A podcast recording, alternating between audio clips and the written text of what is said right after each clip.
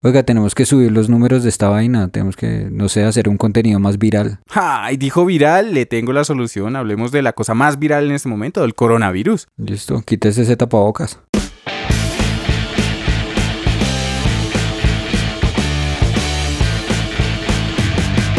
Esto es Alternativos. ¡Hey! Sean todos bienvenidos a este, un nuevo episodio de Alternativos. Hoy me acompaña el señor Eduardo. ¿Cómo estás, Edu? Hola, ¿cómo estás? Edu.berrío en Instagram. Antes de que se me olvide, ya vamos 23 personas. Vamos hablando re duro. Vamos reventándolo. Van subiendo esos números, claro que sí. Hola, Berry, ¿qué tal? ¿De qué vamos a hablar el día de hoy? Del coronavirus. Upa, nos... Así con voz celestial. Ahí en edición Angelita pone. Nos sumamos a este tema que ha estado en boca y en, y en pecho de muchas personas. Y en pulmones de todo el mundo. De la mayoría, ¿no? Bueno, no de la mayoría, todavía no. De hecho, eso es como muy alarmista. Pero bueno, Edu, ¿usted qué ha escuchado de este virus? ¿Qué sabe usted del coronavirus? Lo primero que me imaginé por el nombre, o sea, cuando escuché coronavirus, creí que había sido en México. No sé por qué. O sea, asocié corona con cerveza corona y dije, parece, alguna cosa pasó ahí. Los estereotipos, sí, pero bueno, no está muy lejos de los estereotipos porque sí se han generado estereotipos, pero de eso hablaremos un poco más adelante. Aunque pudo haber sido también en Inglaterra. Claro, Se enfermó la bebé real, entonces coronavirus. también. Pero bueno, ¿qué sabe usted de esto? ¿Qué ha escuchado usted en medios? ¿Qué ha escuchado usted en...? Bueno, lo primero es que dicen que surgió por una persona que se hizo un caldito de murciélago. Sí, esa es una de las Esa teorías. Es una de las teorías que fue algo, o sea, que, que el virus nació dentro de un alimento. Pues lo que sé es lo que han dicho en todo el mundo que nació en Wuhan, China, o que se dio en Wuhan, China, y ya, y pues que ahorita el último brote estuvo re duro en Italia. Sí, en Italia la cosa se complicó. que varios eventos de moda, incluso partidos de fútbol los cancelaron. A una carrera en los Emiratos Árabes Unidos de ciclismo Sí. la cancelaron faltando dos fechas para terminar porque había un ciclista italiano contagiado con el COVID-19, que le dicen ahora. Se le llama coronavirus porque es un virus con esa forma, precisamente, pero ese, en el especial este es el COVID-19 porque es el que se descubrió más recientemente. O sea, el que mutó en el 2019. Ujú. Ah, ok. Entonces, ¿qué pasa? Lo que yo he escuchado, bueno, aparte de la historia este del caldito de la sopita de murciélago, O de culebra también, porque lo he escuchado. porque de todos modos, sí, no como que se pegaron de que los habitantes de esa parte del mundo, en especial de China, comen cualquier cosa, ¿no? Sí, básicamente el estereotipo chino es que comen todo excepto carne de pollo y...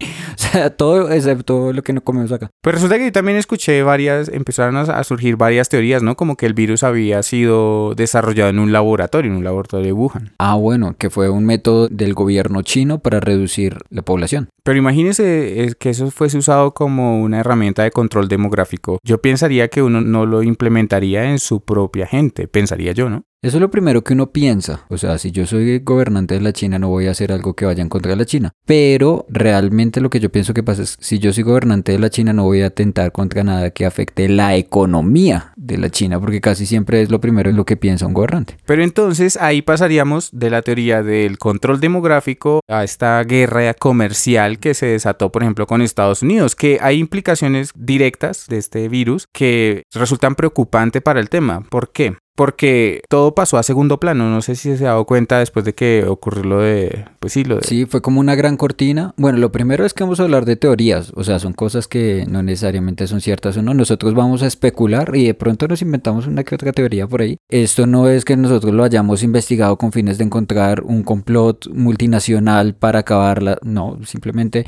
lo escuchamos por ahí, nos pareció chévere, le- vamos al podcast, listo. Eso. Pero bueno, ¿qué escuchó usted por la parte del, del control demográfico? Bueno, lo que le acaba de decir. El gobierno chino había generado este coronavirus o había, lo había mutado de tal manera que redujera la población de la China más como un ejercicio, como un experimento. O sea, como un prototipo de lo que podría ser un virus más grande. Pues resulta que este virus, curiosamente, ataca como una población muy específica de seres humanos, ¿no? Si se ha fijado que la mayor parte de las víctimas o el mayor porcentaje de las víctimas se encuentra en un rango de edad como muy específico. Sí, también. Y, y también tengo entendido que se presenta más en ciertas zonas con una, digamos, con un ambiente especial. Sí, claro, pero lo de la edad es fundamental porque los casos, por ejemplo, en, en niños no han sido tantos como, por ejemplo, en personas mayores a 65 años. Claro. Y digamos, esto para la teoría tiene sentido. Entonces hay un montón de gente que cobra pensión y que ya está generando un cargo para las arcas públicas. Entonces, ¿cómo acabamos con esos viejitos sin que se note, no? Lo cual resulta pues bastante preocupante si fuese ese el caso, ¿no? No, y digamos que nosotros en este momento lo estamos molestando y lo estamos charlando como, ah, es una teoría que puede ser y no ser, pero en varios medios serios se toma esta, esta teoría dándole como una importancia que va más allá de, de toda proporción y que me gustaría pensar que no es así realmente, o sea, que es un virus que nació normalmente y se generó Pues- no como producto de una... Pues ahora que usted lo menciona, precisamente esta, esta acción de los medios ha tenido un impacto fundamental en cómo se está manejando esta enfermedad.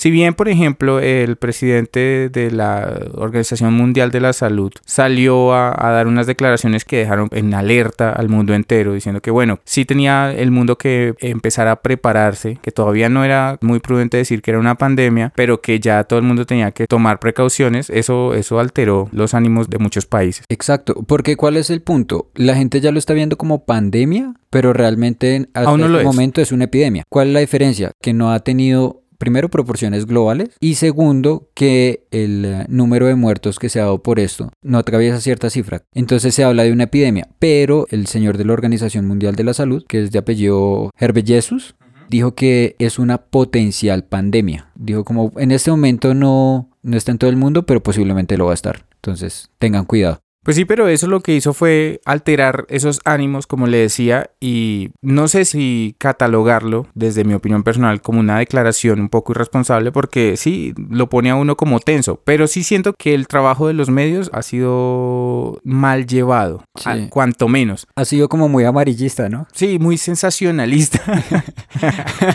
ya, ya lo, lo- lo entendí. Es, es un chiste ahí por debajo para el que lo quiera entender. Exacto. Bueno, si no es por como por el control demográfico, que es una de las teorías, podría ser también por los impactos que tiene en la economía mundial, ¿no? Digamos, ahí ya tiene más sentido. Y es que no lo hablemos como la teoría de que los Estados Unidos mandó un virus a, la China para que generara el pánico global, sino que desde los Estados Unidos los medios sí han hecho este problema más grande de lo que es en un principio. Entonces alertaron a todo el mundo con que todo lo que viene de la China está contaminado con coronavirus y hay que tener mucho cuidado y mucha gente ha dejado incluso de traer mercancías chinas, lo que ha generado un duro golpe porque ellos básicamente son los que exportan todo lo que básicamente nosotros consumimos. Sí, e- en muchos aspectos, pero te, póngale cuidado, ponga en contexto la situación. Hace algunos meses los titulares de las noticias estaban plagados con la guerra comercial entre Estados Unidos y China, ¿no? Lo que pasó con, Con ejemplo, con la hija del, del dueño de Huawei y estas, estas restricciones que le estaban poniendo a- al gobierno chino para exportar ciertas cosas. Y resulta muy convenientemente que aparece este virus en China. Yo creo que lo que le decía fue más una casualidad de que hay un virus chino que si lo tratamos bien mediáticamente es una pandemia y con eso alarmamos a todo el mundo. Pero también lo último que había hecho Donald Trump de impedir que Google manejara su sistema operativo en celulares Huawei porque ellos manejaban una Las redes 5G. la red 5G, entonces que ellos podían prácticamente tener un montón de información que podía dejar desarmado a Estados Unidos ante una posible guerra militar con China. Yo lo veo de la siguiente manera. Estados Unidos tiene una deuda de como 1.7, sí, como 1.07 trillones de dólares con China, ¿sí? Por los intercambios comerciales. Imagínese que se dé como el contexto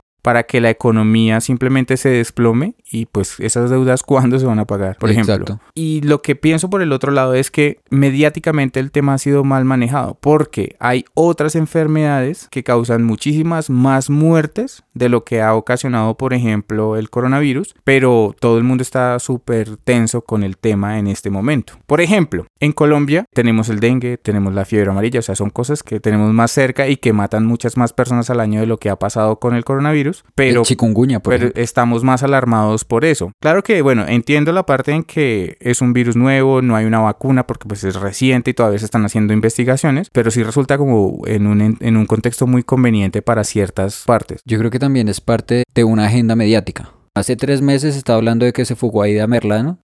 Hace mes y medio se estaba hablando de que capturaron a esta señora y prendió el ventilador. Y precisamente cuando llega el coronavirus sirvió como una cortina de humo para que se hablara de otras cosas. Si vamos ya al punto, digamos, hacer una especie de crítica social, en Colombia muere mucha más gente por el mal manejo de los recursos y la corrupción que por el coronavirus, que por el SIDA, que por el dengue, que por el chikungunya. Pero ahora imagínese que ese coronavirus llegue a Colombia de manera efectiva. Porque, bueno, ponle cuidado. Uno siente que, por ejemplo, los países europeos, que son, entre comillas, países, no, entre comillas, no, son países del primer mundo. Allá, por ejemplo, en Italia, lo que ocasionó en el norte de Italia, pues fue un problema, un problema bravo.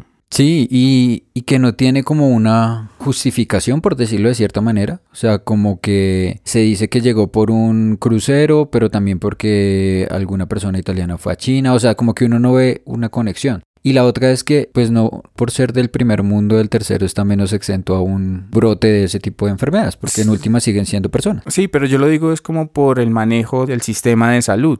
Por ejemplo, vi la historia de varias personas que estaban viajando y que tenían que hacer escala en varios países y en todos les hicieron controles bastante rigurosos para la detección del posible contagio. Pero llegaron a Colombia y fue como, oiga, no, no sé si vio la noticia, en Blue creo que salió, que decían, no, el señor está almorzando, entonces Vaya, entre. siga, siga. Entonces imagínese lo que puede llegar a representar unos casos así aquí en Colombia. A mí me pareció, la verdad, como muy oportunista que el presidente llamaba a las personas que estaban en Wuhan. Ah, eh, decirles que iba a orar por ellos. Que orar por ellos, que no está mal, porque orar me parece una, también una solución. O sea, yo soy muy de oración. Pero el hecho de que graben al presidente hablando con una de esas personas y diciéndoles que les va a mandar la Fuerza Aérea, ¿cómo es? Un avión de la Fuerza Aérea para que lo recogieran. Y del otro lado que una de las personas que está en Wuhan dijo, no, a mí déjeme quieto acá. Sí. Yo, yo prefiero estar acá que allá porque el servicio de salud de acá en caso de que me dé el coronavirus va a ser mucho más eficiente que en mi país. Sí, claro, ¿no? Y de eso le quería hablar. ¿Cómo es posible que ese estudiante haya preferido quedarse en el epicentro de la enfermedad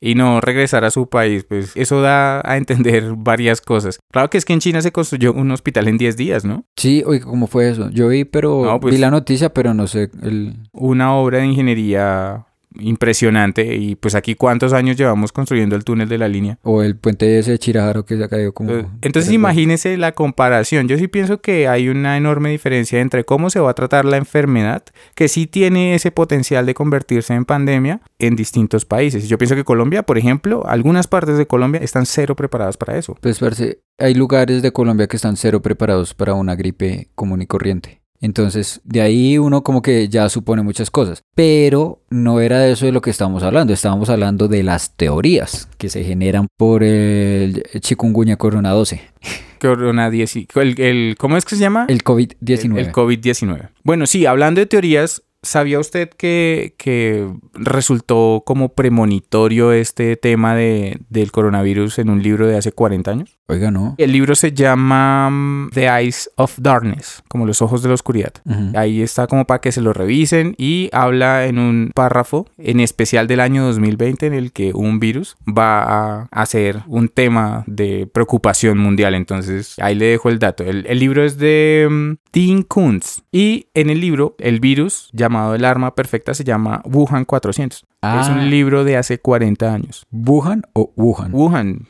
400. Así tal cual, parce. Está- Me siento como cuando uno ve capítulos de Los Simpson en YouTube, como esto es premonitorio y uno dice, oiga, sí. Como Donald Trump, ¿no? Donald Trump en Los Simpsons salió hace 10 años que el presidente Donald Trump, yo no sé qué. Y Sí, todo el mundo como que lo tomó en chiste y vea. Pero en el episodio resulta muerto, ¿no? Donald Bueno, Trump. pues es- esperemos que... Esperemos. Esperemos que no pase nada, no nos alarmemos. Hay una película también, ahora que hablamos pues de como de esta parte de ficción con lo del libro. Hay una película que se llama 12 monos, no sé si la ha visto, que es con Bruce Willis y con Brad Pitt. En la, en la Sí. época dorada de los noventas donde hicieron tantas películas. Sí, en sí, esa película hay un caso en el que se escapa un virus de un laboratorio y todo el mundo termina vuelto ñoña, ¿sí? Que eso hace parte de lo que muchas personas llegaron a pensar, que el virus había sido desarrollado dentro de un laboratorio como un arma. Es que sí se ha dado cuenta que como que ya nos han metido mucho el miedo de la guerra química. O sea, hay muchas películas que hablan de eso. Digamos, Resident Evil, que transforma a la gente en Ah, zombies, son ¿no? armas biológicas, sí. Y pasa, o sea, digamos, cuando pasó lo del H1N1, que también fue como un pre-corona 19. Ujú. Que De hecho, antes mismo. creo que fue el, no sé si fue el ébola, si ha sido como H1N1, H1. Bueno, es que ese H1N1 es una gripa porcina, es la gripa porcina, ¿no? Ajá. Pero la H1N3 es la gripa pues como común. Hay una gripa aviar. Es decir, nosotros como seres humanos en el mundo convivimos con muchos virus actualmente. Entonces, también ahora que toca el tema, volvemos a eso, a que ha sido un mal manejo de como si estuvieran esparciendo el miedo. Hay otra teoría que se me ocurre, bueno, una de varias. Uno, método de controlar la población. Dos, es un método de control mediático. Tres, es para darle miedo a la gente. Y cuatro, que cada vez que sale ese tipo de gripa, al X tiempo muy corto, sale la vacuna. Una vacuna y por ahí una farmacéutica En- se forra. Exacto. Eh, Una farmacéutica, ojalá que tenga que ver algo con Monsanto, la saca y en ese momento uno dice como una de dos. Entonces, control biológico, control mediático, control de miedo o control económico. Eh, Esas son como las cuatro teorías que siempre salen cuando pasa alguna cosa de esas. Pero aún así, hay cosas que resultan siendo muy convenientes. ¿Usted ha visto la película Akira? Recuerde que este año se van a realizar bueno. los Juegos Olímpicos de. Japón. ¿Usted cómo cree que eso va a terminar? Usted al principio del programa dijo que se habían cancelado varios eventos. En Italia se canceló el, el carnaval de Venecia, ¿no? Y ponga, digamos, en contexto esta situación. Los Juegos Olímpicos se van a llevar a cabo este año, en junio, en Japón. Tokio, Japón. Tokio es como el sitio donde más viajan los chinos, digamos.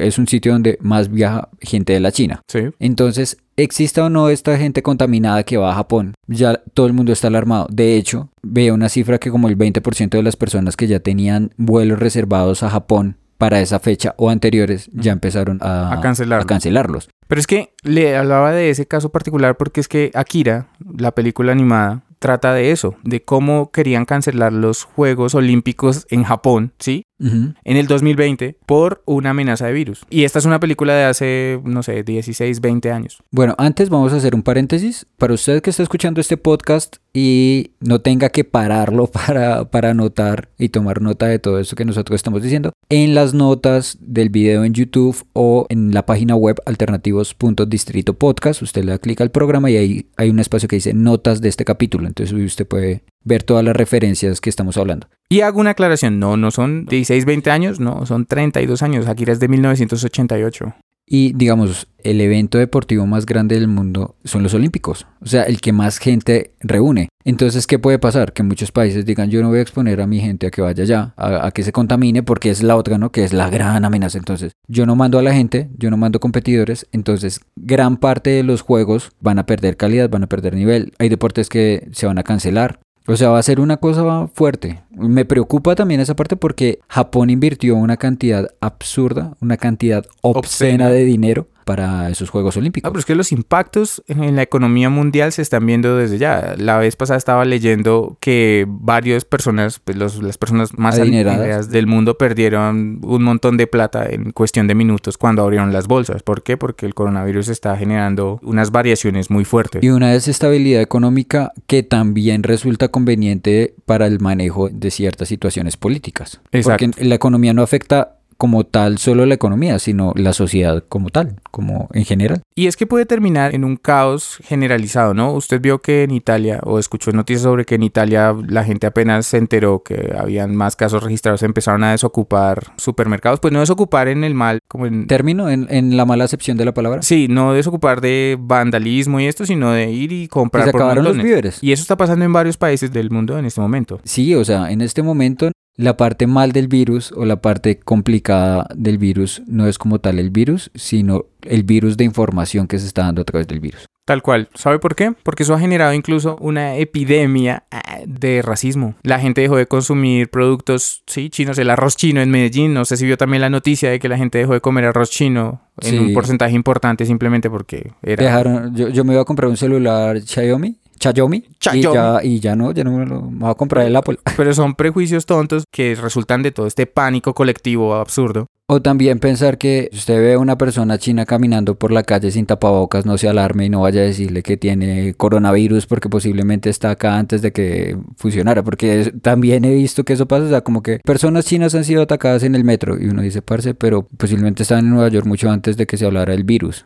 No, y es que no justifiquen el hecho de que de pronto dentro de la cultura china las personas coman una serie de animales exóticos, porque pues aquí también comemos animales exóticos, está el cuy. No hay hay por qué juzgar a otras personas que no tienen la culpa de, pues, de esta cosa que surgió y que a todos nos tiene preocupados, sí, pero que podemos tomar ciertas recomendaciones o ciertas precauciones para evitar que, por un lado, el contagio y por otro, la reproducción del virus. Ahora que hablamos de que estos virus se utilizan como control de población, me acuerdo de un referente de una serie que se llama Utopía. Oiga, usted me la ha recomendado bastante. Esta serie es muy buena, además es de una productora británica, Utopía, si usted quiere, véasela, es cortica, es súper chévere y tiene algo que ver con el tema. Finalmente nos gustaría pues como terminar con las recomendaciones básicas, ¿no? Mire, una forma de prevenir no solamente el coronavirus en el momento en que de pronto llegue a Colombia y se esparza, es lavarse las manos. Lávate las manos. Tiene que usted mantener sus manos limpias. Si ya después empieza este virus a ser algo más común, entonces el uso del tapabocas, tomar precauciones básicas de higiene. Además que yo creo que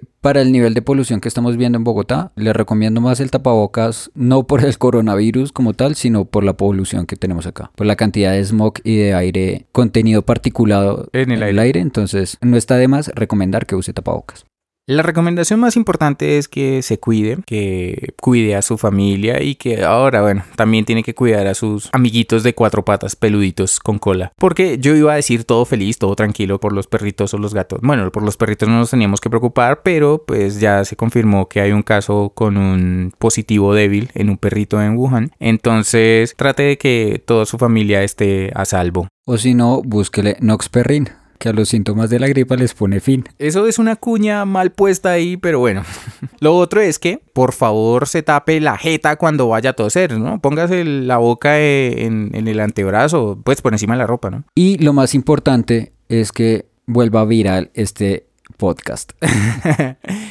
bien jugado. ahí. Y que no olvide que el virus que más rápido se esparce es el miedo. Así que no contribuya con estas noticias falsas, no contribuya con generar ese pánico desmedido. Al contrario, infórmese, lea un poco, deje de ser tan, también de pronto... Tan alarmista. o prejuicioso en muchos casos, ¿no? Porque si al final la enfermedad o este virus surgió porque una persona se comió un murciélago, bueno, yo le tendría un consejo que es el mismo que le dio el Turner. Porque mejor no te comes chino, hijo Y bueno, de esa manera vamos cerrando este programa especial que hicimos para todos ustedes, hablando del coronavirus, riéndonos un ratico de todas esas teorías y bueno, Y le recomendamos que por favor, si va a compartir todas esas cadenas de la tía del coronavirus, más bien comparta este podcast con todos sus amigos y conocidos. no olvide seguirnos en nuestras redes sociales, que son Alternativos Podcast en Instagram y Distrito Podcast en Instagram, Facebook y Twitter. Y también nuestra página web alternativos.distritopodcast.com. y seguirnos y activar la campanita en nuestro canal de YouTube. o en la plataforma en la que usted escuche podcast, Spotify, Apple, Deezer, Stitcher y demás. Muchas gracias por escucharnos, haga esto viral y Desde este satélite del Distrito Podcast les enviamos un abrazo y nos escuchamos luego. chao chao.